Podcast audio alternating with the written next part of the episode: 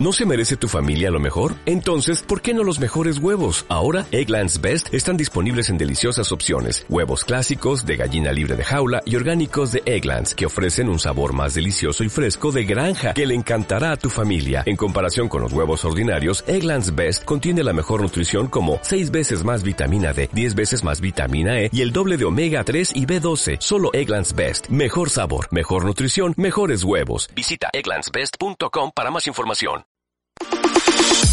Actualidad, empresa, emprendimiento, mercado laboral, finanzas. Una mirada anticipada al futuro en temas empresariales y financieros. Bienvenidos a Tendencias. Y gracias a Dios, hoy es lunes. Sea usted bienvenido a una semana más al final del primer lunes de esta semana, semana en que termina el mes de enero.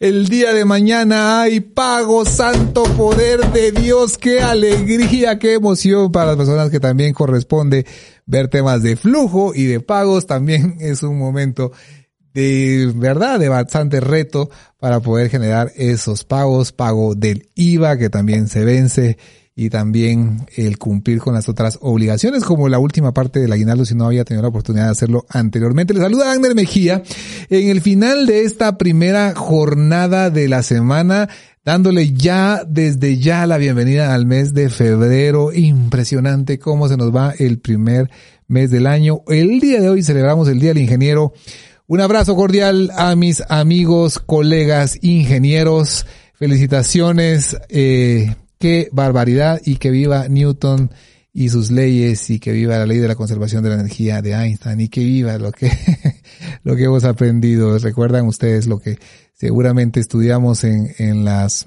eh, diferentes escuelas, facultades de las universidades, ya sea en Guatemala o fuera de Guatemala. Y felicitaciones. El día de ayer también se cumple el día del perito contador. Un abrazo, amigo contador. Felicitaciones. Eh, bendecimos su vida. Ustedes sostienen nuestras organizaciones para llevar un orden eh, contable y legal y saber cuánto se está generando y cuántas son las obligaciones y cómo está nuestra realización de inventarios. Tantas cosas que nosotros no podríamos eh, ordenar sin su ayuda. Gracias.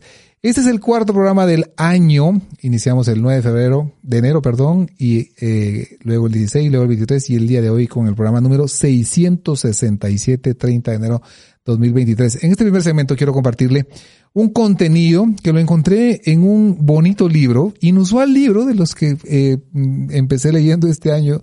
Se llama eh, Aceptar la duda. Y eh, me lo recomendó Gonzalo Chamorro, a quien le mando un cordial saludo. Le digo, Gonza, recomendame algo nuevo que vale la pena leer, que tal vez yo no he leído. Leo de negocio, leo de, comportamiento humano, me gusta leer, leer libros que tienen mucha evidencia de estudios eh, científicos, leo novelas, pero no leía de estos em, eh, monjes benedictinos que tiene contenidos bien interesantes. Ese se llama Aceptar la duda. Y el contenido está basado en una en un mensaje que él da, ¿verdad? en, en este libro, que tiene que ver cuando dudamos de nosotros mismos. Pero también lo combiné con un contenido que encontré en el libro de Craig Rochelle, Gana la batalla de tu mente. Bonito libro también. Escucha a continuación y luego le comento. Arranca la semana con sabiduría y energía. Gracias a Dios, hoy es lunes. ¿Alguna vez has dudado de ti mismo, de tus capacidades, de tu fe? La verdad es que es algo perfectamente normal. Pero la pregunta que te traigo hoy es, ¿qué tan seguido lo haces? ¿Qué tan seguido dudas de ti mismo? Cuando te dejas invadir por la duda constante, se te cae la confianza, nos volvemos pasivos, culpamos a la vida, desperdiciamos oportunidades. Ansel Grum, autor del libro Aceptar la Duda, afirma que la mayoría de personas tenemos una crisis existencial entre los 18 y los 24 años. ¿Será que elegí la carrera universitaria correcta? ¿Será que voy a trabajar? En estas edades también dudamos del amor de nuestros padres. ¿Será que soy lo suficientemente valioso? Ya en los 40 años nos preguntamos, ¿será que voy a terminar bien? ¿Será que hice lo correcto con mis hijos? ¿Quién soy yo en realidad? ¿Soy solo el papá, el gerente, el ingeniero, la mamá? La duda puede ser insoportable, nos impide cualquier tipo de autoconfianza. se convierte en una acusación y una desvalorización de uno mismo. Ahora bien, presta atención a la siguiente declaración. Si el arma primaria del enemigo son las mentiras, entonces nuestra mayor arma de contraataque es la verdad, la verdad de Dios. Haz una pausa, piensa por un momento. Aunque no sepas que las mentiras que crees son mentiras, sí sabes que los problemas que experimentas son problemas. No puedes atacar algo que no puedes identificar. Entonces, identifica el problema y enfréntalo con la verdad, la verdad de Dios. Lucas capítulo 24 nos relata a Jesús resucitado presentándose ante sus discípulos llenos de dudas. En el verso 37 leemos, pero ellos, aterrorizados y asustados, pensaron que veían a un espíritu y él les dijo, ¿por qué estáis turbados y por qué surgen dudas en vuestro corazón? Miren mis manos y mis pies que soy yo mismo. Ante la duda, haz una pausa y sigue el ejemplo de Jesús. Dile a esas dudas existenciales, efectivamente soy yo, hijo de Dios, perdonado, redimido, cambiado. Efectivamente soy yo, cometo errores porque aún no soy un producto terminado. Estoy en proceso de perfeccionamiento, estoy avanzando, estoy mejorando, soy oro que está refinándose, soy una piedra preciosa que se está puliendo. Cada vez que te venga ese pensamiento de duda, respóndele en voz alta diciendo la verdad, la verdad de Dios en tu vida y recuerda, una mentira creída como verdad afectará tu vida como si en verdad lo fuera. Iniciamos una nueva semana. Gracias a Dios, hoy es lunes.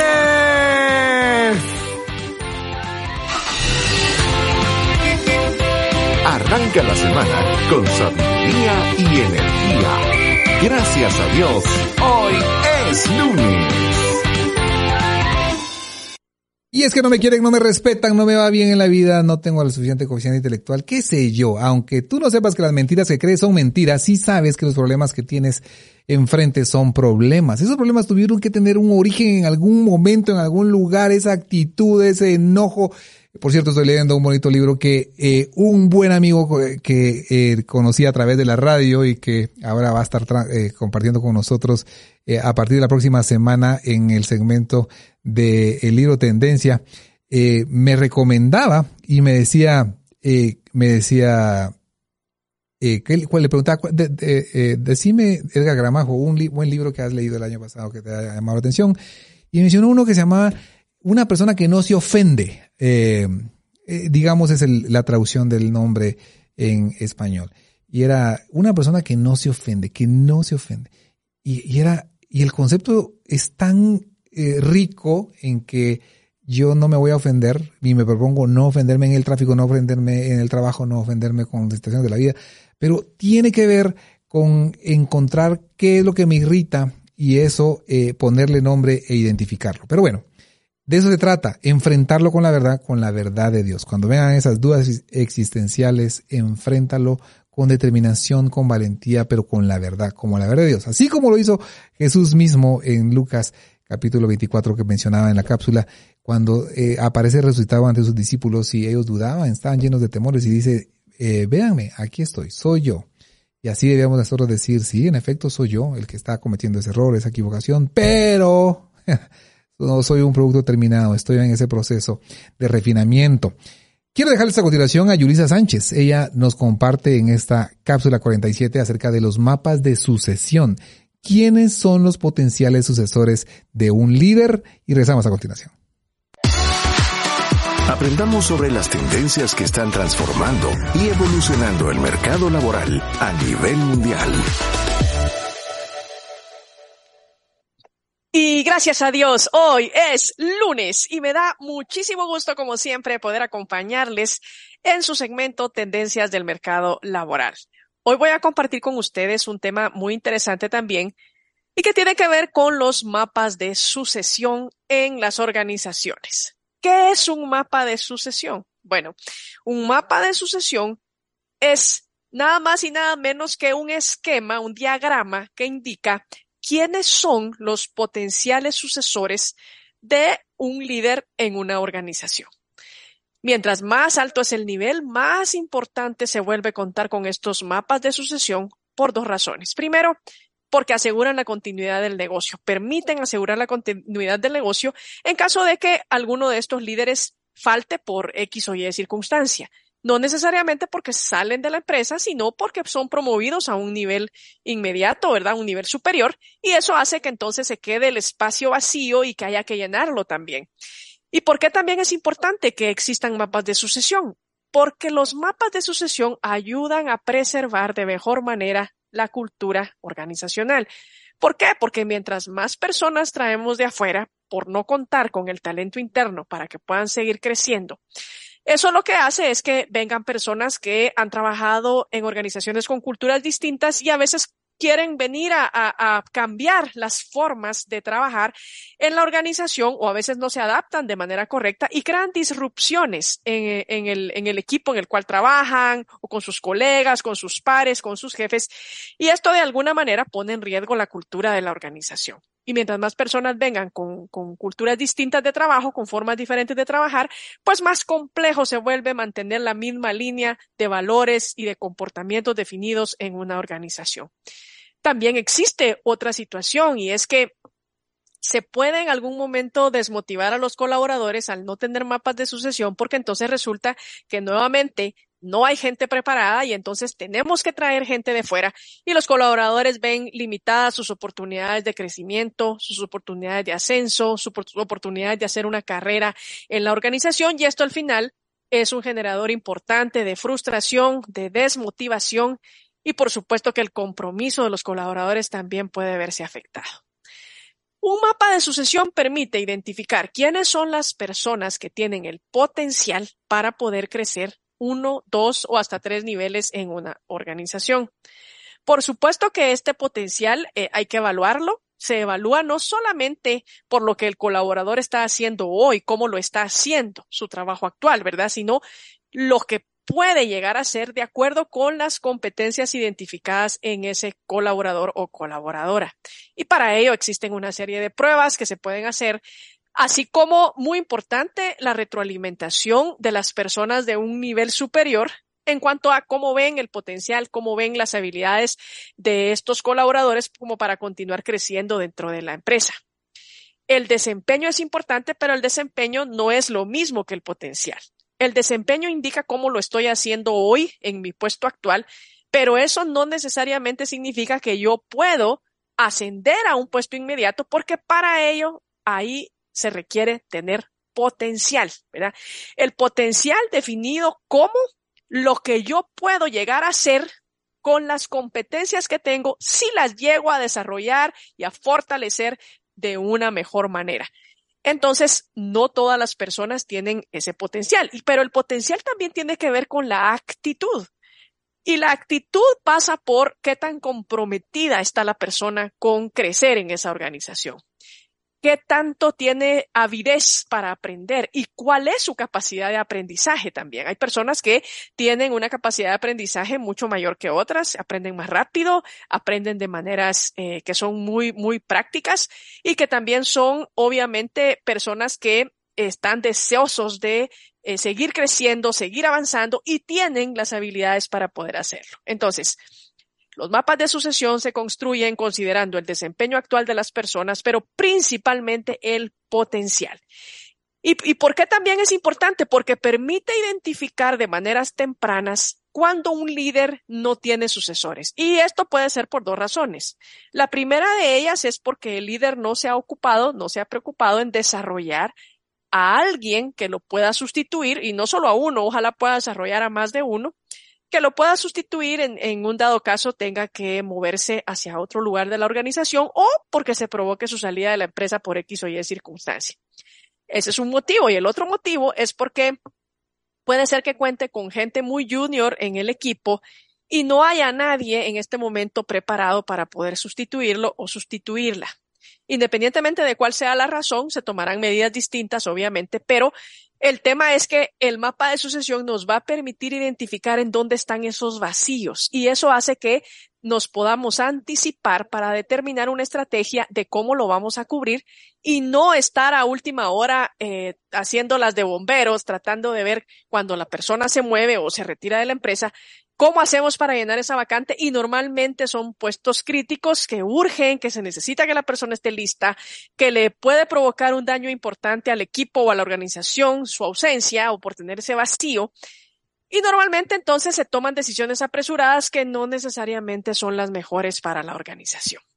Las empresas, las organizaciones que de verdad cuentan con mapas de sucesión bien hechos, están garantizando la continuidad del negocio y están también garantizando la preservación de su cultura.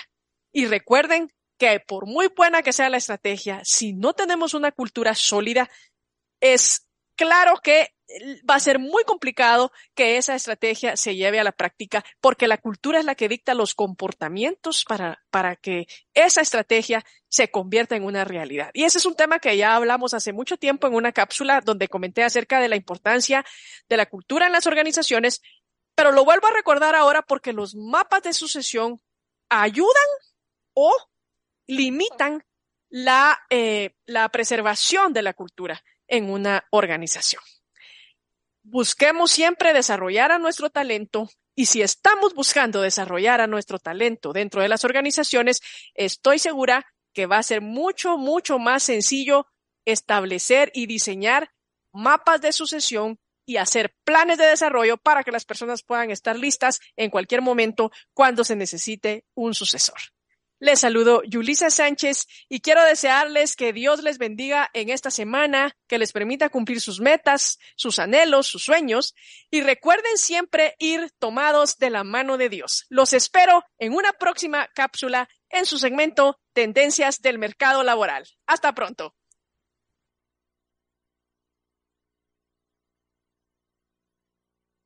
Y gracias a Dios, hoy es lunes. Bienvenido a ese es el primer segmento de tendencias en el programa número 667, lunes 30 de enero del año 2023. Quiero comentarles que el día de hoy estamos iniciando el taller de la empresa, el taller de cómo establecer un emprendimiento liderados por nuestro querido Patrick Allen y un equipo de coach impresionante.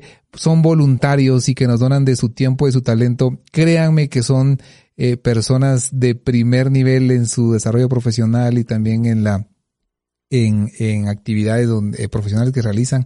Los admiro muchísimo y les mando desde ya un saludo a todos ellos, eh, iniciando por Patrick Allen y también aprovecho a saludar a Walter Maeda, Carolina Alas, Charlie Morales, te admiramos muchísimo, mi querido Eric Aldana Vargas, Karen Nelson de Morales, gracias por su aporte, Pablo Morales, eh, Roderico Tolico Echeverría, Rodolfo Lau, eh, Wendy García y no sé quién me está faltando, pero eh, gracias a todo el equipo, Gaby, por supuesto, se me olvidaba mencionar a la ingeniera Gaby, gracias por, por todo su aporte y no sé si me faltará alguien que me, alguien me corrija aquí por medio de un mensaje, por favor. pero también estoy seguro que me falta otro abogado en nuestro taller, pero eh, bueno, estamos dando inicio a partir de las 7 de la noche. Es una promoción muy grande de gente, Señor Jesús. Tenemos tantos alumnos, estamos sumamente contentos.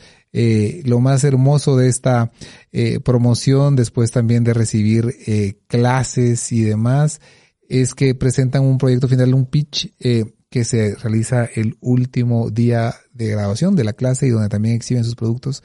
Y la idea es ordenar las ideas, generar valor en la propuesta de un modelo de negocio y también eh, hacer fácil el tema de eh, financiero, ¿verdad? ¿Cómo voy a monetizar esto que estoy haciendo? Así de que un abrazo cordial, mis felicitaciones a todos los amigos que están iniciando el curso y el taller de la empresa a partir del día de hoy. También quiero dejarles un mensaje.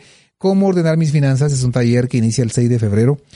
Eh, la próxima semana a través de la plataforma virtual, 12 semanas con práctica y teoría y es el próximo taller que inicia. ¿Cómo ordenar mis finanzas?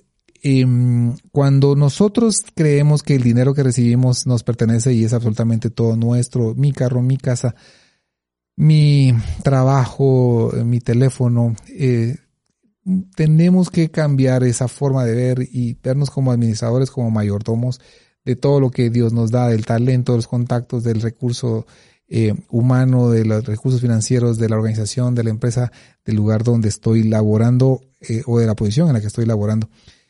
Y inicia un proceso en revisión. ¿Cómo estoy gastando? ¿Estoy eh, administrando bien todo esto que estoy recibiendo? ¿Estoy ahorrando? ¿Estoy apartando un dinero en generosidad?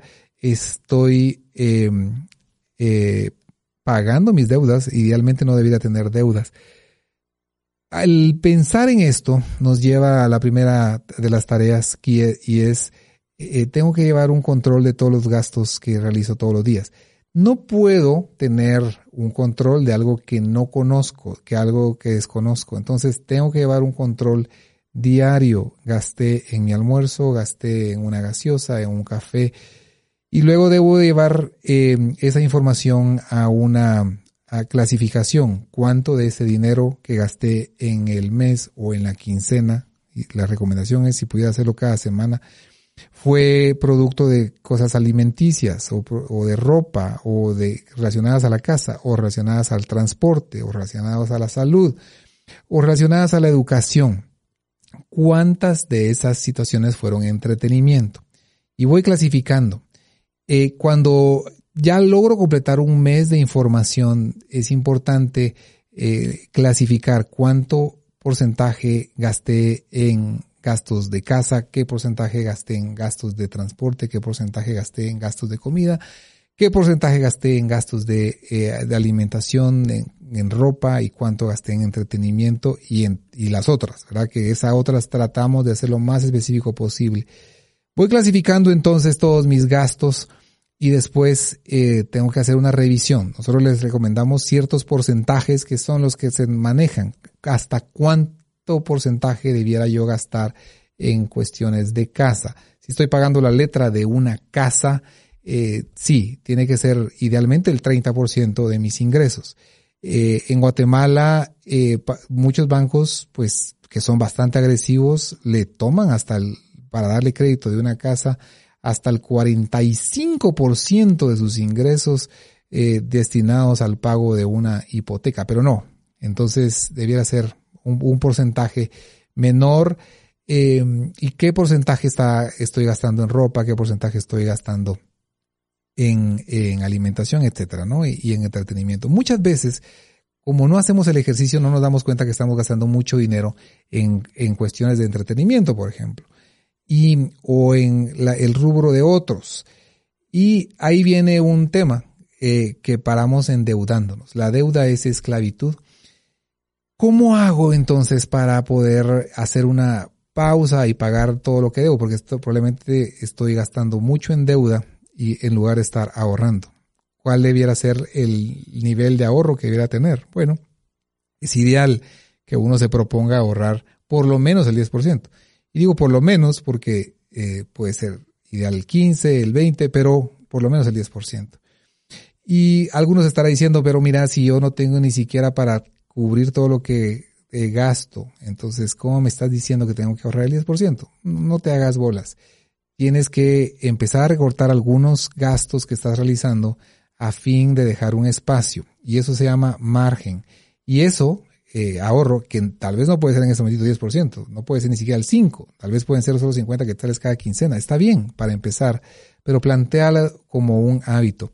Y eso empieza a constituir tu fondo de emergencia. Un fondo de emergencia que la idea es eh, en tu constancia, en tu consistencia, vas ahorrando, vas ahorrando, vas ahorrando hasta llegar a tener el 30% de tus ingresos de un mes eh, ahorrado. Ya lo completaste. Ahora ponte la meta de completar un mes de tus ingresos ahorrados. Ya lo completaste. Ponte la meta de completar por lo menos tres meses de tus ingresos ahorrados. Y eso le llamamos un fondo de emergencia. Muchos libros te recomiendan tener seis Está bien si sigues con ese hábito, pero yo quiero hacer una pausa para decirte, ok, ya tienes un fondo de emergencia eh, de ahorro y ahora eh, establece otro fondo de ahorro para poder empezar a, a, hacer cosas de gastos mayores, por ejemplo, el enganche de una casa o el pago de un carro.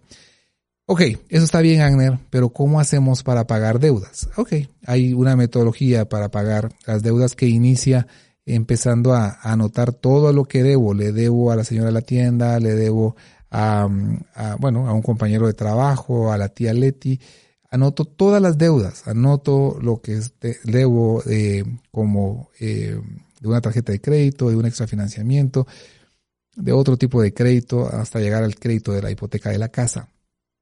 Trato de establecer cuál es el monto de pagar de contado, y eso implica alguna llamada, y trato de establecer la tasa de interés.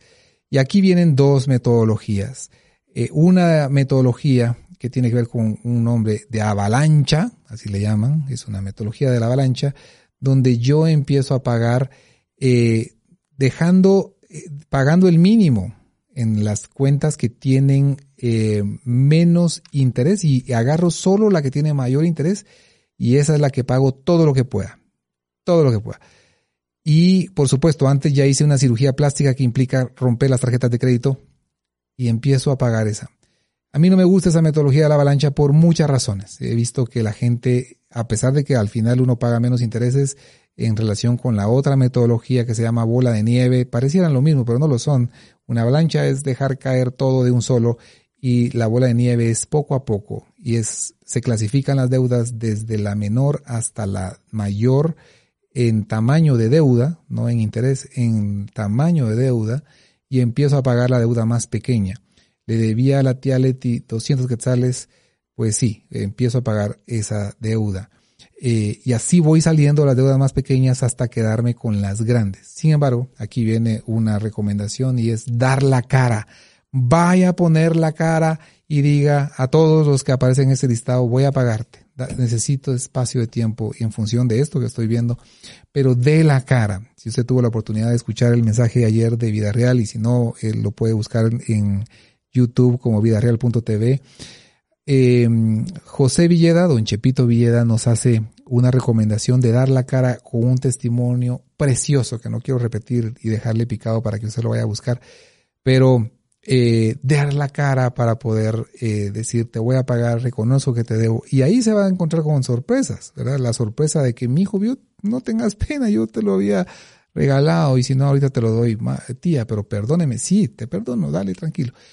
Y puede ser que gente le va a decir, no, yo claro que sí estaba esperando con ansias el día que te aparecieras, ¿verdad? Para ver cómo me lo vas a pagar. Pagámelo, yo te lo acepto como querrás. O puede ser que le pida un plazo, etcétera, o que le ponga un plazo. Pero dar la cara. Y hay metodologías eh, para inversión como ya, ya tengo, bueno, ya pagué deudas, estoy pagando deudas, mi fondo de ahorro va creciendo. ¿Qué debo de hacer para poder invertir? ¿Qué oportunidades tengo para poder invertir ese dinero? Bueno, son cosas que hablamos en este taller que se llama Cómo ordenar mis finanzas personales. Eh, un taller dirigido a personas en situación de deuda que quieren ordenar sus finanzas y llevarlas a la manera de Dios. La duración es de 12 semanas con práctica y teoría, iniciando la otra semana, 6 de febrero. Hay diferentes secciones a través de una plataforma virtual. Para mayor información, 3044 85 99. Solvencia financiera. Y si usted es parte de nuestro listado de WhatsApp, eh, le voy a mandar la información y si no lo es y quiere más información, también puede escribirnos a nuestro WhatsApp 59951111, que es el de el programa Tendencias. Vamos a ir a una pausa y regresamos con nuestro segmento central donde estaremos conversando con Walter Maeda y con Julisa Sánchez y a Sergio Rarte que está aquí con nosotros. Vamos y regresamos.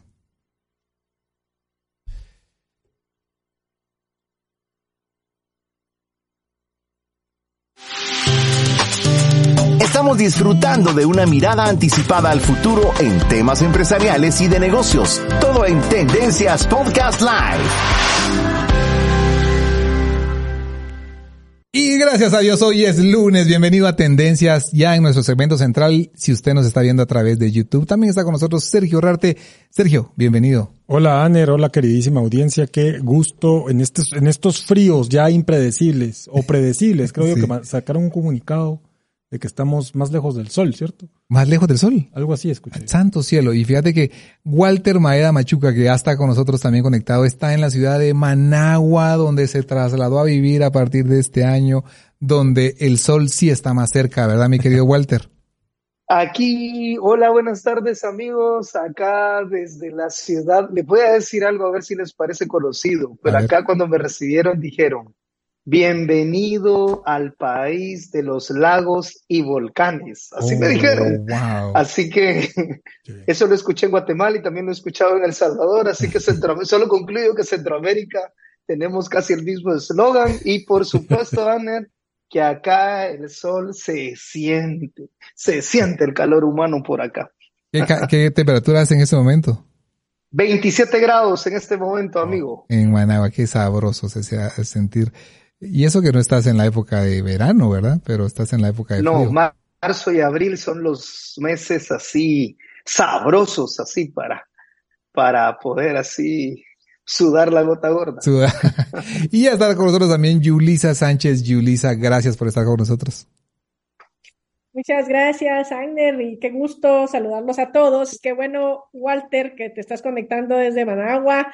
Espérate que lleguen las temperaturas a 35, 36. Todavía falta, ¿verdad? Pero qué bueno que estés por allá. Y un saludo a toda la audiencia. Un gusto estar nuevamente con ustedes en el programa. Gracias, Julie. Y, y tenemos una conversación pendiente y es que hemos estado hablando acerca de Consejo 2023 ¿Qué consejo le daríamos a nuestros oyentes para que lo tomen en cuenta en el desarrollo de sus actividades profesionales, pero también personales en este año 2023? ¿Qué le dirías, Walter Maeda, a nuestros oyentes?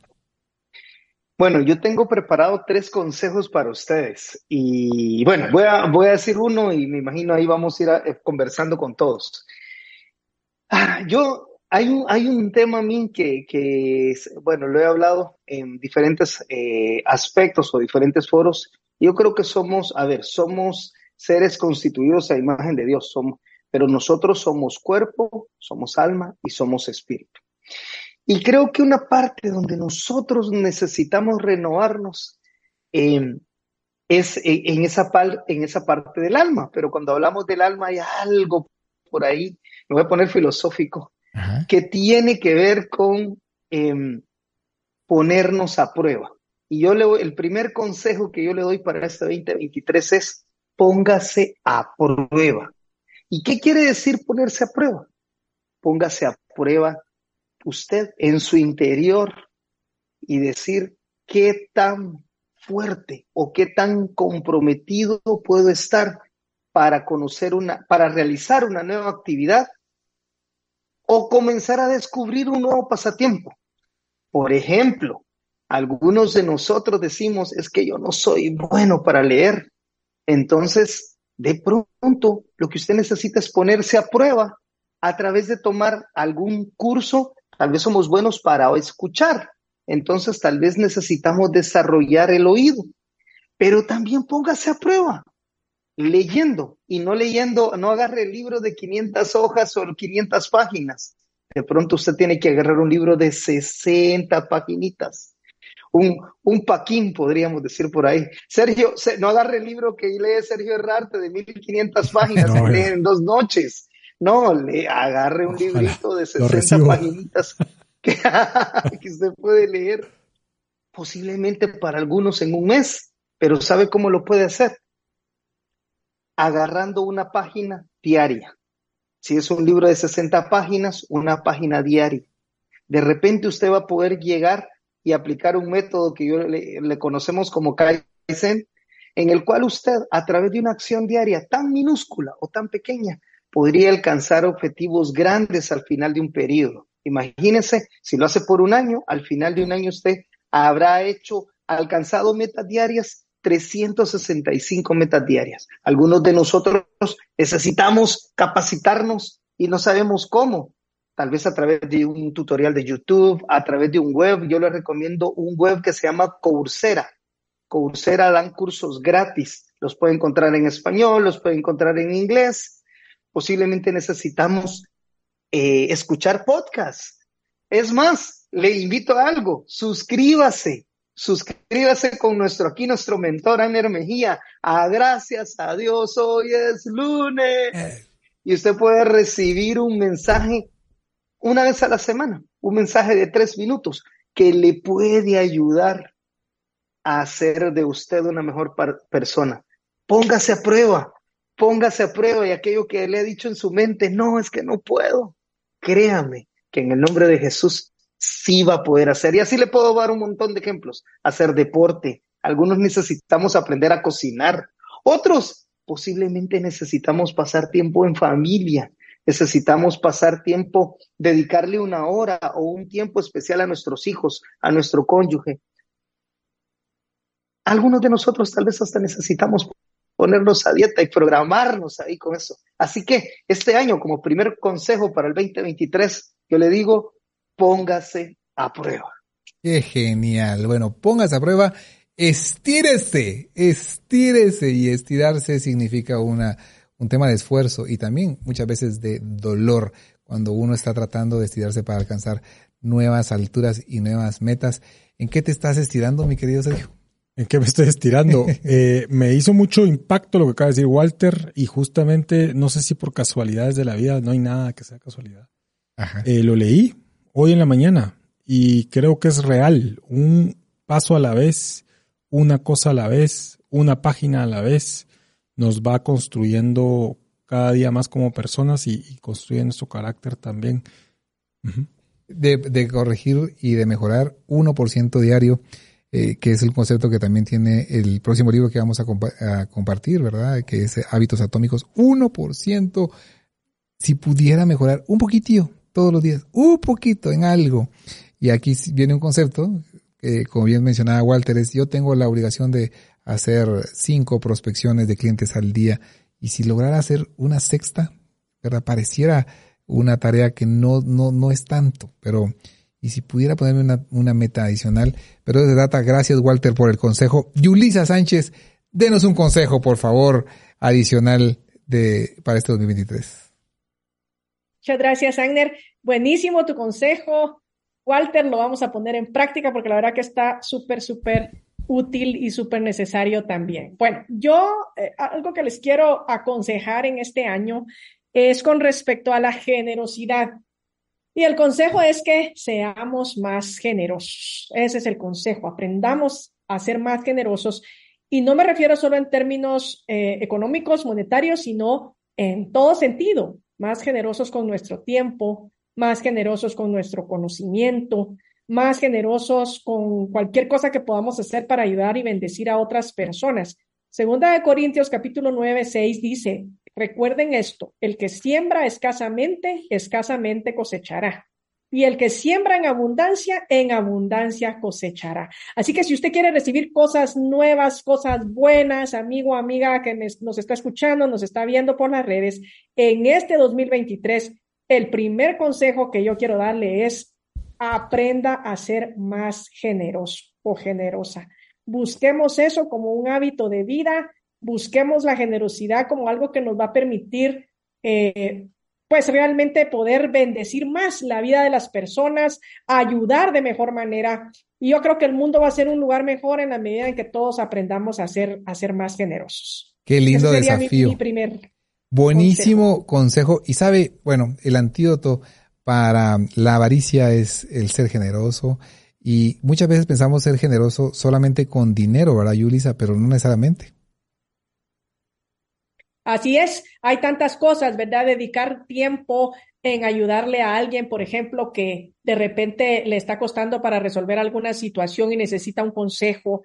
El dedicar tiempo a escuchar a las personas, ni siquiera dar consejos, solo escucharlos. El dedicar más tiempo a la familia, a sus padres ancianos a sus hijos, a, su cónyuge, en, fin, tantas cosas con las que podemos nosotros ser generosos, ser generosos en enseñar de lo que aprendemos a nuestros equipos de trabajo, ser generosos en ayudarles a desarrollar nuevas habilidades.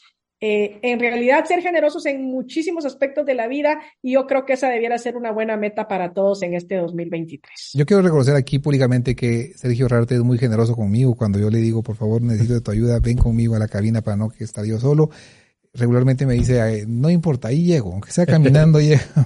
Pero esa, ha sido muy generoso conmigo. Pues eh, para mí es un honor estar aquí y compartir con Yulisa y con Walter Maeda. Es, es, siempre aprendo muchísimo de todos y más bien gracias a ustedes por invitarme. Y, pasa cabalmente eso, ¿no? Que cuando uno trata de ser generoso, uno para más bendecido. En el principio no lo ve, pero después para más, más bendecido. Walter Maeda, mi querido Walter, que ya te estamos eh, sin qué ni que para qué. Bueno, si pareciera que fue tan solo hace un par de días, pero no, hace un mes te nos fuiste y ya estás allá cumpliendo tu primer mes. Eh, Danos otro consejo, mi querido Walter. Gracias, gracias, Anner, gracias, amigos. Igual créeme que los extrae un montón, pero también yo sé que Dios tiene un propósito. Y sabes que el segundo consejo lo voy a tomar precisamente, obviamente estos consejos son cosas que yo estoy viviendo, que yo estoy aplicando. Y, y el segundo consejo, a ver, lo, lo, voy a decir con una frase para que se queden con frases. Ya le dije, el primero es póngase a prueba. Y el segundo, le voy a decir, le voy a llamar así, conecte sus palabras con sus acciones. Hay un concepto que incluso en Iglesia Vida Real hemos aprendido y es y, y, me gusta la palabra, me encanta muchísimo. Es ser intencional. Nunca lo había escuchado, la verdad. Eh, en mis 18 años que tengo de vida, ah, bueno, por tres me van a decir ya, eh, nunca había escuchado el tema de ser intencional o quizás nunca lo había entendido cómo es el hecho de ser intencional. Y la verdad que en esa, en esa parte yo quiero decirle amigos y, y, compartir con ustedes es que muchos de nosotros somos buenísimos. También podrían decir, no, es que es bien fácil, Walter, dar un consejo hacia el aire, qué bonito. Pero yo también tengo que ser, ser consecuente con mis acciones. Debo de ser, y, y me gustó el, el, el, término, y me gusta el término intencional, porque yo le saqué por ahí algunos sinónimos, dependiendo de dónde nos escucha, dónde nos ve, es ser, ser pilas. En Guatemala decimos, es que usted tiene que ser pilas, mijo póngase vivo, le dicen a uno. ser atento, ser chispa, ¿sí? Ahí me, me, recuerdo patojo chispudo, si no nos entiende, patojo es el, el, nombre que se le da cariñosamente a un joven, a un jovencito en, en Guatemala. En, en, bueno, aquí en Nicaragua es muchacho, el muchacho. Eh, y, se le llama de diferentes formas en otros lados, pero lo importante es esto, mire, conecte conecte sus palabras con, con sus acciones. Sea una persona activa, sea una persona que donde se encuentra, usted sea intencional.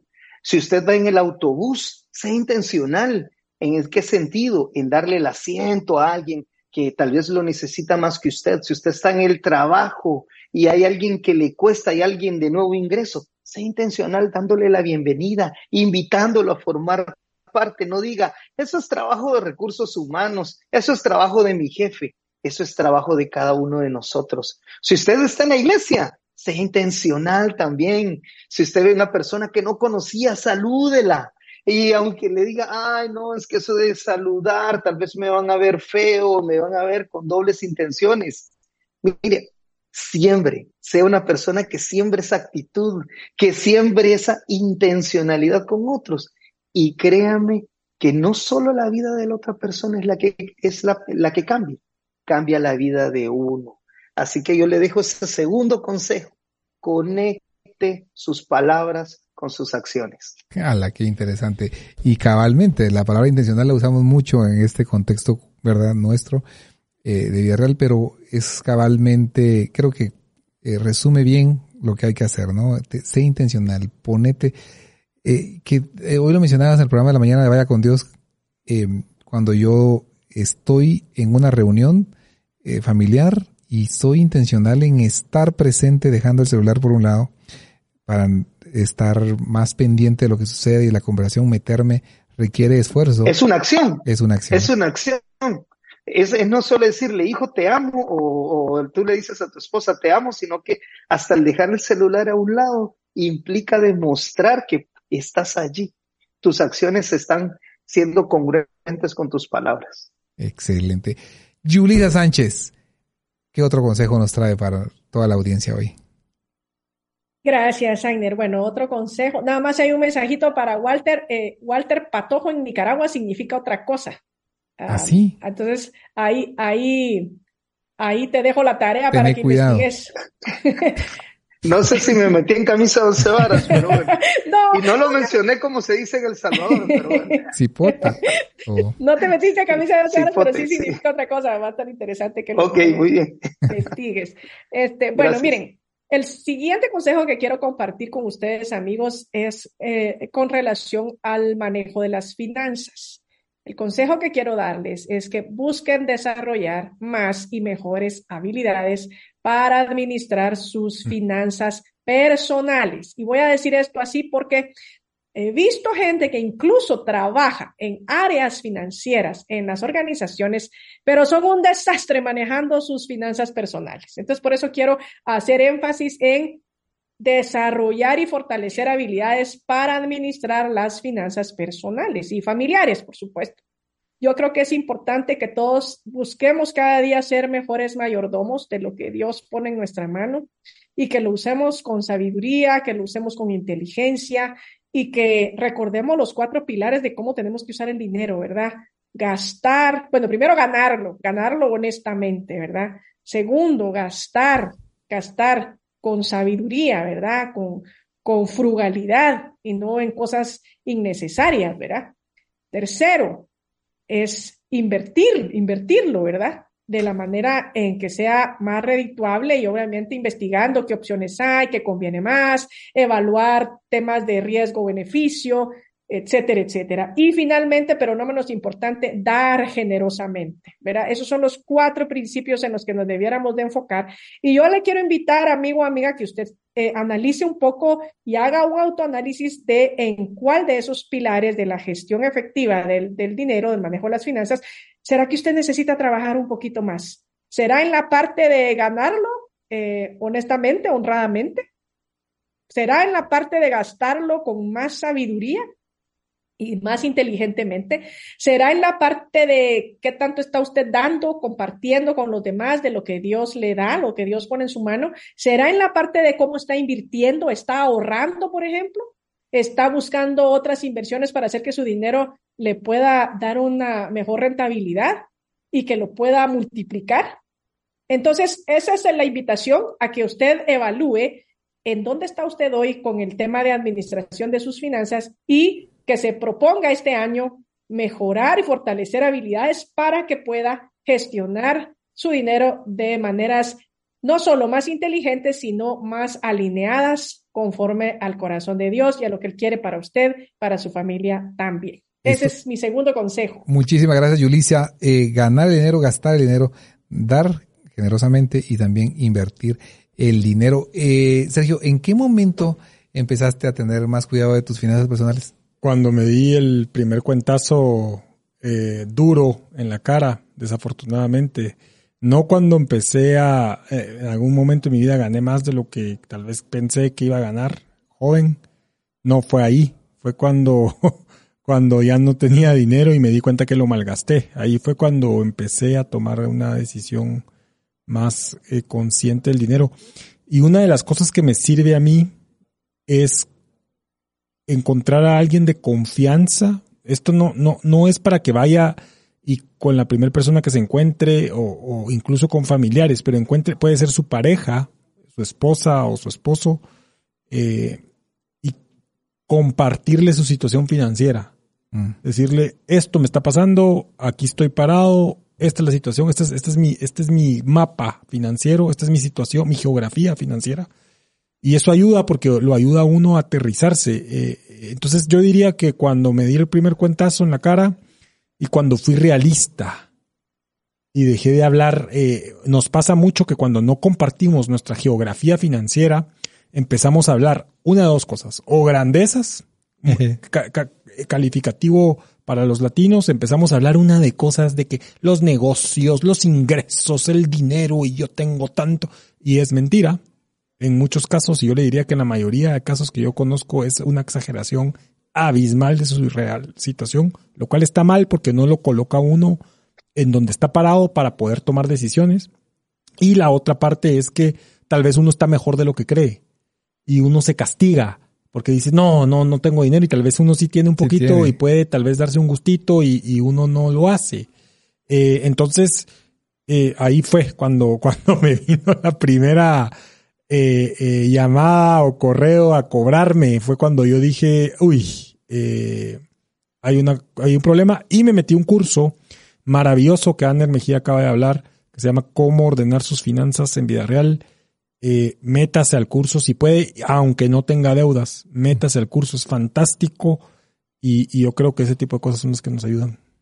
Excelente. Y esa es cabalmente la promoción que inicia la próxima semana. Walter Maeda, tercer consejo. El tercer consejo que yo puedo compartir con ustedes esta tarde, estimados, es maneje el estrés. Mm. Para el año 2023, maneje el estrés. Walter, ¿y cómo puedo manejar el estrés? Mire, no le voy a recomendar psicólogo, no le voy a recomendar eh, un libro en este momento. Comience por algo práctico y sencillo, ya que son consejos que usted puede hacer, que no le van a costar nada y que lo puede hacer de manera fácil. Primero, comience a planificar su día. maneje una agenda. Si no tiene una agenda, puede hacerlo en un cuaderno, en una libreta y si no tiene eso, pero le gusta mucho el teléfono celular, lo puede hacer ahí en una nota, ahí en su, en su telefonito y, y comience a planificar su día. Comience a, planificar a qué horas yo estoy levantándome, a qué horas yo tengo que estar en mi oficina, a qué horas yo tengo que ir. Eh, incluso algunos de nosotros necesitamos saber a qué horas tengo que parar para ir a almorzar, porque no paramos, somos workahólicos, somos así eh, apasionados por nuestro trabajo que se nos olvida o incluso si ya estamos en alguna posición de liderazgo, nos pasamos llevando el tiempo de los demás. Maneje el estrés, maneje el estrés programándose, planificando, haciendo una agenda, Maneje el estrés también porque eso le va a ayudar a manejar su carácter. Algunos de nosotros nos enojamos y explotamos también cuando hay cosas que se nos salen de, de, de lo que teníamos también planificado. Y bajo esas cosas, eh, o esas situaciones, perdón, que a usted lo dejan así enojado, lo dejan triste, o lo dejan así como un poco irritado, que dice esto me afectó y me pegó. Mire, yo le, yo le doy un consejo y yo lo aplico. Creo que esto nunca lo había dicho, esto lo aprendí de un libro que yo leí de los 12 pasos. Y no, bueno, para alcohólicos anónimos, solo que le hago el comercial que no soy alcohólico anónimo. y, lo, y lo leí porque me interesó. Y me recuerdo que en ese libro el contexto del autor decía, aplique un acrónimo que se llama PESA. PESA. Cuando uno se enoja. La P significa, dice pobrecito, pero no un pobrecito despectivo, sino que un pobrecito lleno de amor, uno, de compasión. Pobrecito, la es, está enfermo. Imagínense, comienza a ver a esa persona como que posiblemente está padeciendo de alguna enfermedad, esa persona que lo hace enojar, que le crea conflictos, que lo estresa. La S significa sálvame, sálvame Señor de enojarme, sálvame Dios de enojarme. Y la A es ayudarlo. Entonces es, pobrecito, está enfermo, sálvame, Señor, de enojarme y ayudarlo como puedo. Eso es lo que necesitamos aplicar para manejar esas eh, conversaciones incómodas, para manejar esas negociaciones. Y eso nos va a permitir a nosotros también ir desintoxicándonos de ese estrés que día a día eh, nos enferma. Generalmente el estrés está catalogado como una de las enfermedades modernas del siglo XXI. Y, y ahora que estamos volviendo post pandemia, estamos retomando esas actividades y posiblemente necesitamos planificar, necesitamos agendar, necesitamos programarnos y necesitamos aplicar principios rápidos que nos permitan reenfocarnos nuevamente en nuestras actividades, con la familia, con el trabajo, con los estudios, donde quiera que vayamos. Así que le dejo ese tercer consejo es maneje el estrés. Maneje el estrés, maneje adecuadamente el estrés. Y ya para finalizar, Yulisa, ¿cuál sería el tercer consejo? El tercer consejo que quiero dejarles en esta tarde, mis amigos, es desarrolle o fortalezca su inteligencia emocional. Muchas personas se preocupan en adquirir más y más eh, conocimiento de la parte cognitiva, la parte técnica, y eso está muy bien. Pero resulta que si usted está laborando para una organización, sea del tipo que sea, o usted es dueño, propietario de una empresa o de un negocio, Está comprobado que el 90% del éxito de las personas en este tipo de organizaciones, cuando trabajamos con otros seres humanos, está dado más por la inteligencia emocional que por la inteligencia cognitiva. Es decir, que el IE en esos entornos es todavía más importante que el IQ. A menos que usted esté en la NASA o en algún lugar de investigación donde obviamente el IQ pues, sea súper importante, pero normalmente en la mayoría de organizaciones donde todos los mortales trabajamos o nos desenvolvemos o tenemos negocios, pues el IE, que es el coeficiente de inteligencia emocional, es el responsable del 90% del éxito que usted pueda tener trabajando con otras personas. Entonces, yo le recomiendo que de verdad se ocupe en desarrollar y fortalecer sus habilidades de inteligencia emocional. Hay muchas, voy a mencionar algunas nada más, empatía, resiliencia, manejo de las relaciones, manejo de la frustración, autoconciencia, autoconfianza, en fin, es una lista de eh, capacidades y habilidades que forman parte de la inteligencia emocional, pero yo le aconsejo que si usted quiere crecer quiere desarrollar, ampliar su influencia en su liderazgo, ocúpese por trabajar más en desarrollar su inteligencia emocional. Ese sería mi consejo, Agner y amigos. Gracias, Yulisa. Sin duda, sin lugar a dudas, creo que es de los elementos más importantes en el desarrollo de un ejecutivo, de un profesional, el buen manejo de sus emociones. Walter, muchísimas gracias por unirte a nosotros desde Nicaragua. Gracias, bendecimos todo tu trabajo allá y esperamos tenerte más seguido con nosotros. Gracias amigos, gracias Aner y por supuesto ahí estamos anotados, primero Dios ahí, para próximos programas. Un abrazo. Un abrazo Walter. Un abrazo Walter. Julie, muchísimas gracias y gracias por aportarnos todas las semanas también contenido en eh, tendencias del mercado laboral. Muchísimas gracias. Es un gusto y muchas bendiciones, éxitos en este 2023 para todos. Hasta luego. Hasta luego. Vamos a ir un corte y regresamos con más contenido acá en Tendencias. Estamos disfrutando de una mirada anticipada al futuro en temas empresariales y de negocios. Todo en Tendencias Podcast Live.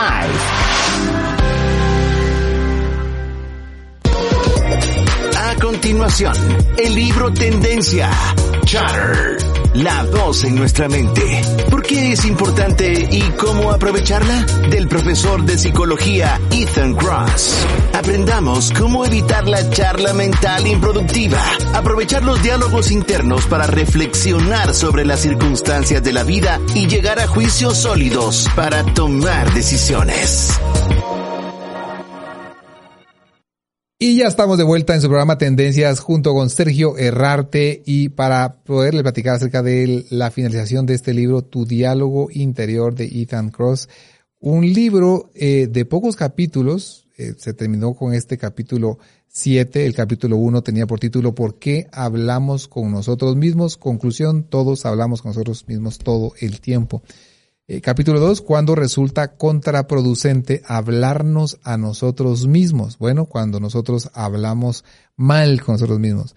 Capítulo 3, tomar perspectiva, que tenía que ver con la parte medular de este libro, creo yo, es tomar distancia, tomar distancia. Capítulo 4, cuando me convierto en ti, es también ponerme en tus zapatos. El capítulo 5, el poder y el peligro de las demás personas. Un capítulo precioso em, relacionado a una tragedia de un amigo, de un familiar, de alguien que estimamos. ¿Qué debiéramos hacer y qué no debiéramos hacer? Capítulo 6, de afuera hacia adentro y cómo nuestro entorno eh, juega un papel importante en nuestro proceso de sanación cuando nosotros vemos la naturaleza o compartimos eh, con eh, nuestros tiempos también eh, exponiéndonos a caminar, etcétera. Y aquí dejó también un, un, concepto y era los placebos, curiosamente, funcionan. Y así terminaba el capítulo 6. Los placebos funcionan. Aquellas cosas que pareciera que, bueno, el, libro habla de como pastillas de azúcar que uno toma y por qué funcionan, porque nos ayuda a que nuestro diálogo interior sea distinto. Ah, ya me, va, me voy a dormir. Fíjate, pues, ¿cuánta gente no se duerme porque dice que tomó melatonina? Y la melatonina no es para dormir, es bueno, tiene que ver con el ritmo circadiano y tiene que ver con decirle a tu cuerpo ya es hora de irse a dormir, pero no necesariamente te da sueño, pero para muchos sirve mucho cuando uno viaja a otro país y el efecto horario del jet lag y todo, pero no necesariamente significa que vas a dormir. Que tengo gomitas, yo me, tomo, me como una todas las noches. Sí, pero hay un efecto placebo ahí metido, como muchas cosas de las que hacemos. Pero este capítulo 7, que iniciamos el día de hoy, habla con magia mental, magia mental y cómo eh, el relato de una de un misterioso médico formado en Viena llamado Franz Anton Mesmer o Mesmer eh, curaba las afecciones de personas canalizando su energía, utilizando sus manos y ayudándose con imanes. Y cómo eh, luego de, bueno, tener un altercado con eh, una persona influyente, deja Viena y se va a vivir a París y abre una clínica y donde tiene acceso a las clases sociales altas, pero el rey Luis eh, se enojó ya de, todo lo que estaba generando, que estaba haciendo simplemente procesos de sanación sin ser médico manda una investigación nada más y nada menos que por Benjamin Franklin a ver si esto tenía algo de cierto y la conclusión era eh, al, concluir la investigación Franklin y su comisión pública eh, eh, generan una, una condenatoria de los métodos diciendo que no, no tenía nada que ver con sus procesos de sanación. Sin embargo, cuando vos crees que te estás sanando, algo pasa en tu cuerpo que genera sanación. Sí, lo que, lo que este científico, pseudocientífico, porque no era un científico, efectivamente estaba eh, experimentando con lo que más adelante llegaríamos a conocer como placebos. Placebo, explica el libro, no solamente es una medicina falsa o una pastilla de azúcar, puede ser incluso una persona, puede ser incluso eh, eh, un ritual. Va a hablar él en un sentido secular de ritual, ¿verdad? Eh, poner el vaso de cierta manera, etcétera, ser como supersticioso, pero no estamos hablando de algo eh, eh, espiritual, sino que los deportistas, por ejemplo, que arreglan sus cosas de cierta manera, tiene una razón de ser. ¿Y, ¿Y qué es lo que pasa? El cerebro es tan poderoso para enfermarnos como lo es para sanarnos o para determinar nuestra actitud y lo que vamos a hacer. Entonces, ¿Qué es lo que sucedió en el siglo XVII, XVIII con este caso? Hubo gente que era ciega que incluso se empezó a sanar. Eh, ¿Pero por qué?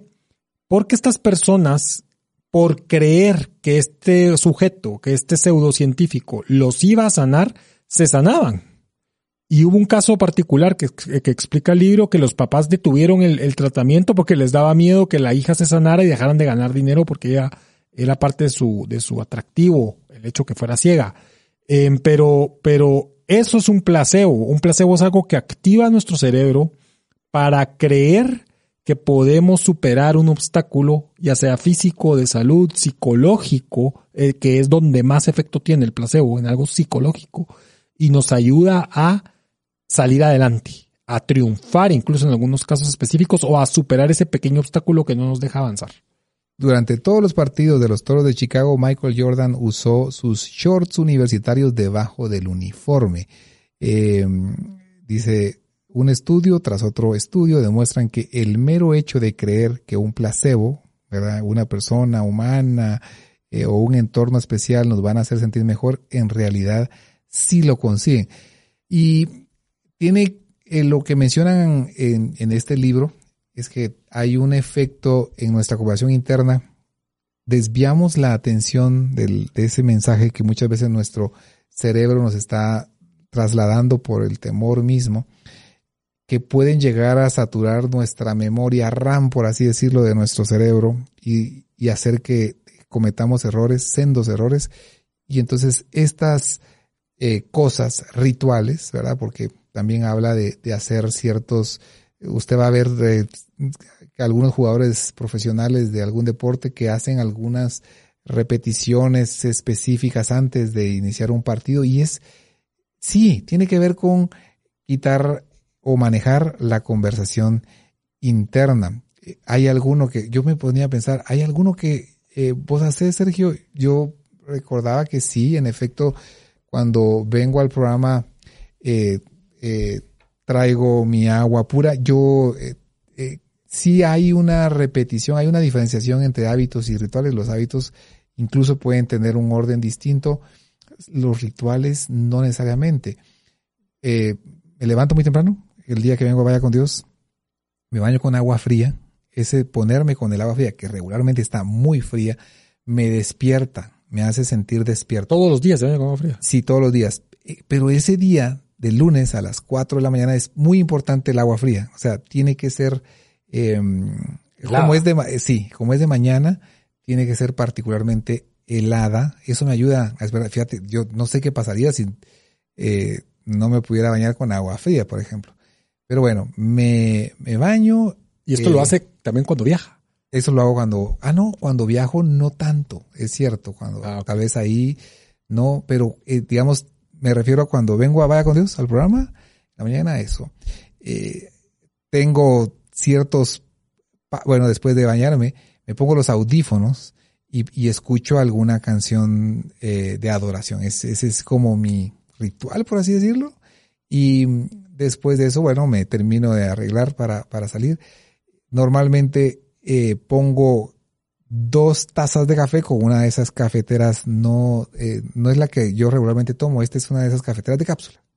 Que tomo dos tazas y lo pongo en un vaso.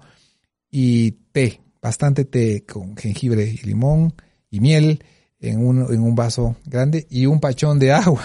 O sea, traigo tres cosas y en el camino del, de la casa a, aquí al estudio eh, me tomé el vaso de café.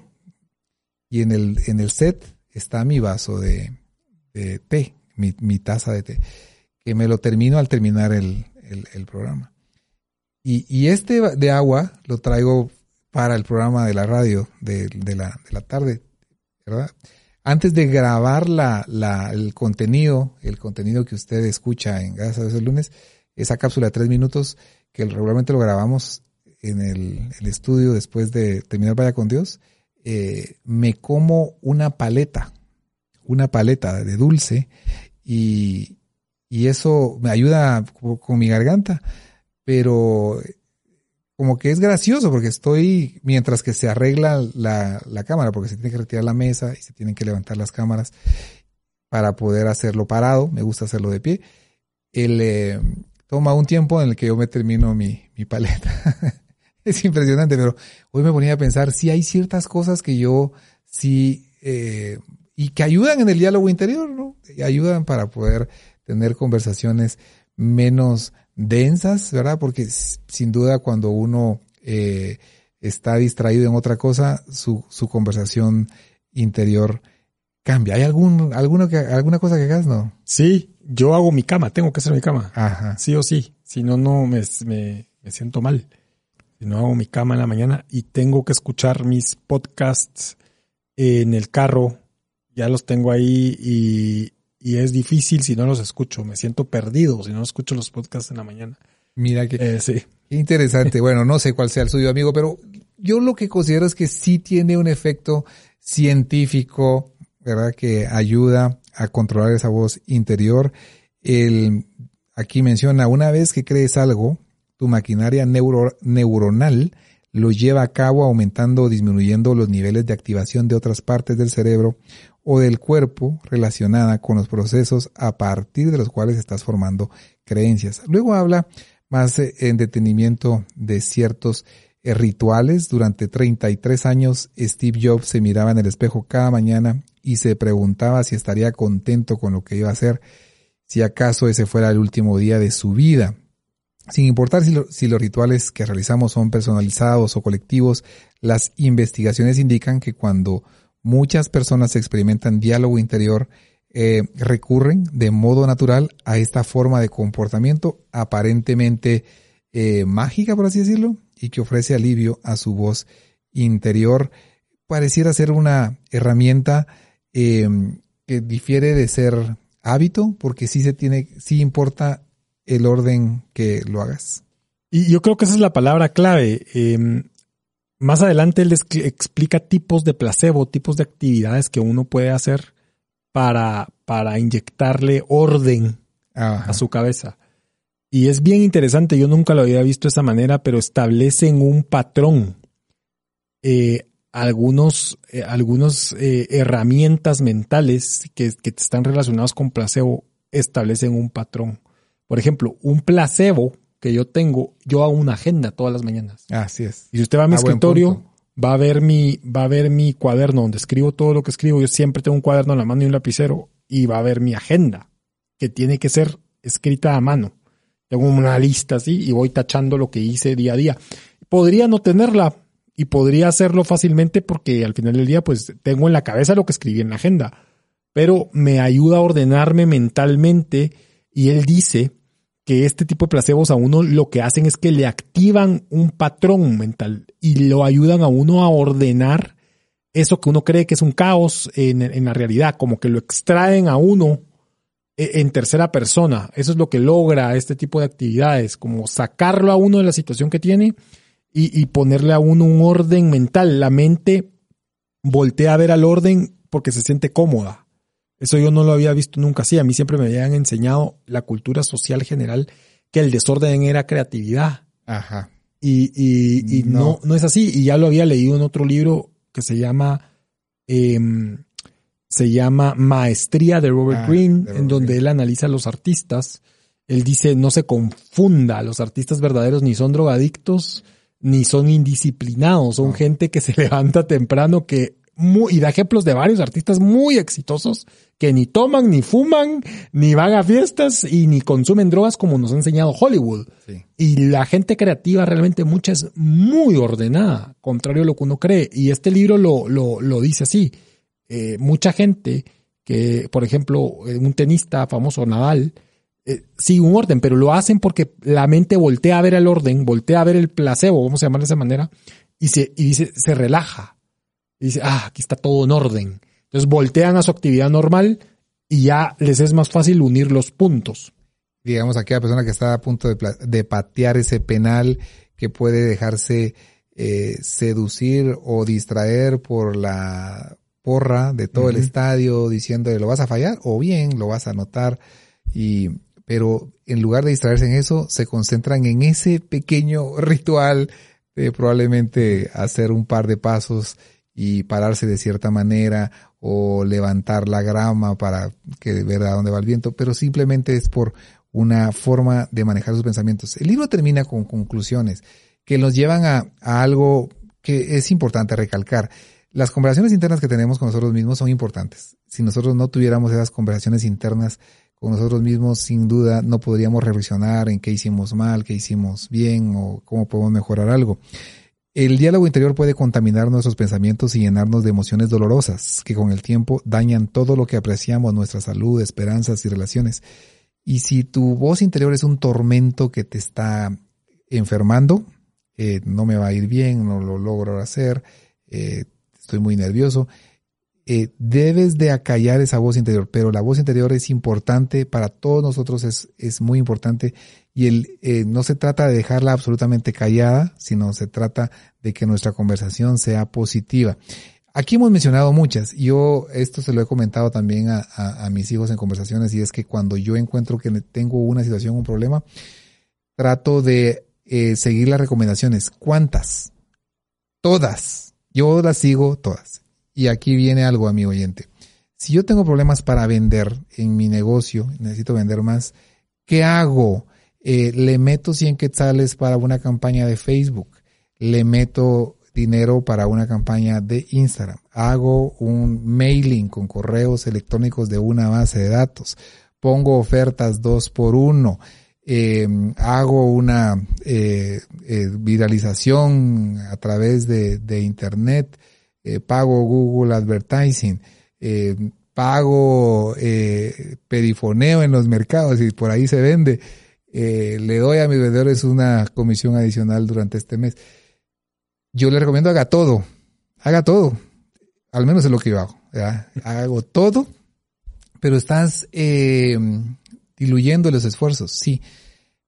Monitorea qué te va bien y qué no te va bien. Hay cosas que sí funcionan y cosas que no. Y, y sigue reforzando esas que sí funcionan. Aquí menciona las herramientas en la parte final. Me gusta mucho y vamos a, a leérselas todas. Empieza con esto. Utiliza la distancia en el diálogo interior. Imagina que aconsejas a un amigo. Amplía tu perspectiva y todo tiene que ver con lo mismo. Sí. Así es. Es salirse de uno y tratarse de ver a lejos. Claro, y hablarse y llamarse a uno por su nombre, ¿no? Sergio, todo va a estar bien. Ya vas a ver que todo va a estar bien. Hablarse en, tercera persona. Así es. Y la, la, otra es reinterpreta tu experiencia como un reto. Eh, como bien decís, ¿verdad? Uno se menciona por su nombre, vas a salir fortalecido de esto, estás aprendiendo, esto no te vuelve a pasar, eh, menos mal te pasó ahora que podías o que no estás sufriendo tanto por, eh, por tu edad o lo que sea, pero háblate a ti mismo y, y reinterprétalo. Después dice, reinterpreta la respuesta de tu cuerpo. Déjeme leerle esta. Recuérdate que la súbita respiración acelerada, los fuertes latidos del corazón, el sudor en las palmas de las manos, no están ahí para sabotearte, sino para ayudarte ante un desafío. Interpreta las señales de tu cuerpo y aprovechalas a tu favor. Hay otra eh, recomendación, la sexta, normaliza tu experiencia. ¿Te recuerdas de esa? Sí, me recuerdo eso. Por ejemplo, eh, a más gente le ha pasado. Ajá. No, soy el único. En el no soy el único. Eh, ¿Qué, qué, qué, habré, ¿Qué habré hecho cuando me pasó esto antes? Antes ya me pasó, salí de esta situación. Es normal que pase esto, etcétera, etcétera. Así es. Y de verdad, cuando nos ha pasado algo, sentimos que somos los únicos. ¿Por qué a mí? ¿Por qué si yo? Pero no, esto le ha pasado también a gente más buena que tú probablemente, ¿verdad? Más preparada que tú probablemente. Sí. Normaliza esa experiencia. Séptima, realiza un viaje mental en el tiempo pero esto es porque dentro de un mes me va a estar riendo esto. Dentro de, y yo lo uso mucho eso. Cuando tengo una conversación con alguien en un problema, ay Dios, dentro de dos meses vamos a estar en la playa riéndonos de este tema. Y eso es bien ahorita, importante. Ajá. Bien importante, Aner, porque estaba pensando en un caso particular. Yo antes me enojaba mucho cuando la gente no me solucionaba algo en el momento. Hasta que aprendí de un gran eh, mentor que he tenido en el último año y poco, que, que, se lo toma todo tan tranquilo y no se pelea con nadie. Aunque, aunque se esté cayendo la, la, la, la, situación y mire lo que piensa esta persona. Piensa en dos cosas. Voy a trabajar con esta persona después. Esta persona no lo hizo a propósito. Y la tercera cosa es, esta organización es de todos. Esta organización es de él, de ella como mía. Entonces tienen un sentido de, de dueño más grande que el del resto de la gente. Por eso es que son tan pacientes, porque se creen realmente dueños de lo que hacen. Y esto es algo que yo aprendí y me quedo, wow, yo no me sentía dueño de nada antes. No soy dueño de nada, Dios es dueño de todo. Mejor todavía, porque eh, nos lo dio para administrarlo. Entonces uno pensando así me ha ayudado a mí, tercerizando, como viéndolo como una gran organización todo, como un engranaje, me ha ayudado a calmarme y ya no me enojo tanto cuando me, eh, cabal. Mira, son recomendaciones y aquí hay personas que nos escriben dándonos las gracias por los consejos que les parecen muy buenos, pero eh, yo creo que así termina este libro y, quería terminar de leerlos. Cambia el punto de vista desde la perspectiva de una mosca en la pared que observa la escena. Eso cuando leí la primera vez en inglés no lo entendí, pero lo entendiste bien, la mosca en la pared. Sí, sí, me alejo y lo veo todo desde afuera, como en tercera persona. Imagínese usted y muchos libros lo recomiendan. Eh, imagínense usted que usted está, usted es el director de una película y está viéndose en la tele o está viendo el set de, de grabación y vea todo en cámara lenta. Eh, eh, más fácil decirlo que hacerlo, pero, pero no, no, tampoco nos digamos eso, no nos narremos eso. Es fácil hacerlo, veámonos desde lejos. Desde lejos. La novena es algo que nos recomendaste, Sergio, que si haces, escribe de forma expresiva sus pensamientos y sentimientos más profundos en una hoja de papel, escrita con su puño y letra. Eh, y, ah, trate de hacer ese hábito, especialmente cuando tiene esa conversación interna que lo está dañando. ¿Qué estará haciendo? eh, con quién estará mi hijo pensando, ¿verdad? O estará bien, estará mal. Eh, tenga esa eh, disciplina, escríbalo en papel, cómo se siente, y es una muy buena recomendación para hacer. Sí, es, es, es una válvula de escape, es una terapia increíble y nos da perspectiva. Cuando uno escribe algo, tal vez dice, mm, no, no, no es para tanto. O puede ir atrás y ver, ah, me pasó esto antes, si tiene diarios, eh, cómo lo solucioné. Tal vez ahí hay alguna palabra de aliento o tal vez no. Pero eh, una bonita cosa de escribir versículos y escribir eh, frases de libros que uno encuentra para encontrar apoyo. Y, y, si uno logra hacer match con un diario, es bonito porque uno puede recorrer a, recurrir a herramientas que ya le ayudaron antes. Entonces uno encuentra ahí un versículo que le ayudó, un proverbio. A mí me fascina. Eh, proverbios para mí es fantástico. Uno podría leer proverbios. Eh, y si usted no es cristiano y nos está escuchando, créame que proverbios también le va a gustar. Pero eh, eso es lo bonito también de escribir. A veces uno tiene ahí referencias. Craig Rochelle menciona que hace eso, que tenía demasiados problemas con su diálogo interior y no lograba salir de eso hasta que se propuso cabalmente escribir cómo se sentía y escribir proverbios que tenían que ver con la situación que estaba eh, pasando, ¿verdad? El miedo a que no tenía el mensaje preparado para ese domingo, para el mensaje del podcast, el mensaje o de su liderazgo, que cómo iba a manejar cierto asunto. Entonces era eh, buscar en la Biblia y ahí anotarlos. Y los últimos dos, los últimos dos consejos eh, van relacionados a estos a este último capítulo que mencionábamos. Uno era esos eh, placebos o esos rituales, ¿verdad? Que busque uno eh, para poder implementar en el momento que está a punto de subir a una plataforma, a una conferencia o a entrar con un cliente, a dar una presentación de negocios. Eh, adopte cierta disciplina. Yo aquí en la radio entrevisté a alguien que tenía la disciplina que yo copié de no eh comer nada antes de ser entrevistado, nada. O sea, no tomaba café, porque sentía que le podía dar repeticiones, ¿verdad? De, ¿Sí? Ajá, esofágicas. eh, eh, Esófago. Ajá, o tenía, eh, y decía, prefiero evitar cualquier asunto desde unas horas antes de venir a la entrevista, y yo lo, lo empecé a adoptar y me gustó. Estas son herramientas, eh, 12 herramientas para poder nosotros implementar. Hay otras herramientas que implican a otras personas. La, una, la número uno es atender las necesidades emocionales y cognitivas de las personas. Cuando dice emocionales es sí, te doy un abrazo y cognitivas es, pero también te quiero dar un consejo.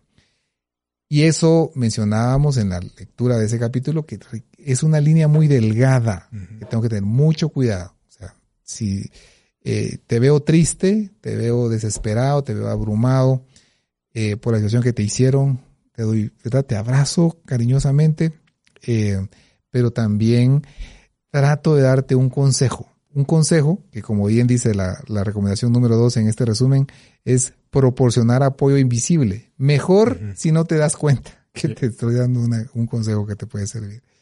Eh, otro consejo que también mencionamos era, dile a tu hijo que finja ser un superhéroe, ¿verdad? Que cuando te, te disfrazaba de superhéroe. Sí, sí, sí. Si uno adopta otro personaje que también eh, a, mí me ayuda también. Me imagino que soy alguien más a veces y así uno reacciona. Es increíble cómo uno cambia su perspectiva de la situación cuando uno se imagina que es alguien más en, ante, ante alguna situación. Y hay dos últimas que ya lo mencionamos también, creo que al mencionar la primera, tocar con afecto pero con respeto el, a otra persona, el abrazo cordial con respeto. Y el quinto, es medio curioso. Dice, sé el placebo de otra persona. Una perspectiva de optimista de que sus condiciones mejorarán. Tú eres la persona que siempre da un consejo optimista. Siempre. No, sé si tenés gente así, que cuando pasó algo malo, siempre eh, tiene alguna palabra buena esa persona. Sí, sí, casi no tengo gente así, de hecho, estoy preocupado porque casi no tengo gente así, pero sí la recomendación es amplíe su círculo de consejeros para que le den diferentes perspectivas. Hay gente que cuando le dice uno también un consejo duele, es como que, ah, ya sé que este me va a decir algo al hígado, pero tampoco es tan malo, pues si tiene la contraparte que es alguien que le va a decir algo bueno. Y ese es el otro consejo, que pareciera que lo estaba leyendo, pero no lo estaba leyendo, no alcanzaste a leerlo donde estoy, tengo el libro. Construye un consejo de asesores, de gente que te puede ayudar en diferentes áreas de tu vida, ¿no? El otro es, eh, bueno, mira una foto de un ser querido, que si tienes fotos de personas que te importan cerca en el momento de un diálogo interior malo, eh, te sirve. Yo lo uso mucho. ¿Así? ¿Ah, sí, tengo fotos y, y en efecto, en el momento malo, es que pareciera ser que los problemas se juntan a veces. Todos te agarran al mismo tiempo. Es cierto. Y en el momento de la desesperación me pongo a ver fotos y digo, ah, qué chile. En el momento de la desesperación. Ya me dio pena, entonces hay que ir a ver de qué trabaja, porque... Hay momentos te agarran. Yo digo, no es el tamaño del problema, es lo tupido. Y dice, realiza un ritual, dice, con otras personas. Eh, la otra recomendación es muy buena. Minimiza el uso pasivo de las redes sociales. Mm. Yo mencionaba, creo, acá que el, eh, las redes sociales eh, pues ayudan, ¿no? Uno se alegra. Yo cuando te veo ahí comiendo sabroso o haciendo algo, Sergio, yo me alegro, pero dice que si le dedicamos mucho tiempo, en lugar de alegrarse uno, dice que se pone envidioso. Sí, sí, sí, sí. Y es verdad. Sí. Porque uno la puede estar pasando mal en ese momento y, y ver algo como, como que le diga, que diga uno por qué yo la estoy pasando mal y esta otra persona o estas personas, para no personalizarlo, lo está pasando, lo están pasando también. También. Entonces hay que, hay que tener cuidado. Y las últimas tres, que vale la pena leerlas, Pon orden en tu entorno, ordena tu lugar de trabajo, ordena tu gaveta, ordena, eso te da paz mental. La, la otra, eh, aumenta tu exposición a los espacios verdes, sal a pasear. Bueno, queremos muchísimo a nuestros amigos de los, centros comerciales, malls, pero sal a pasear también, espacios verdes.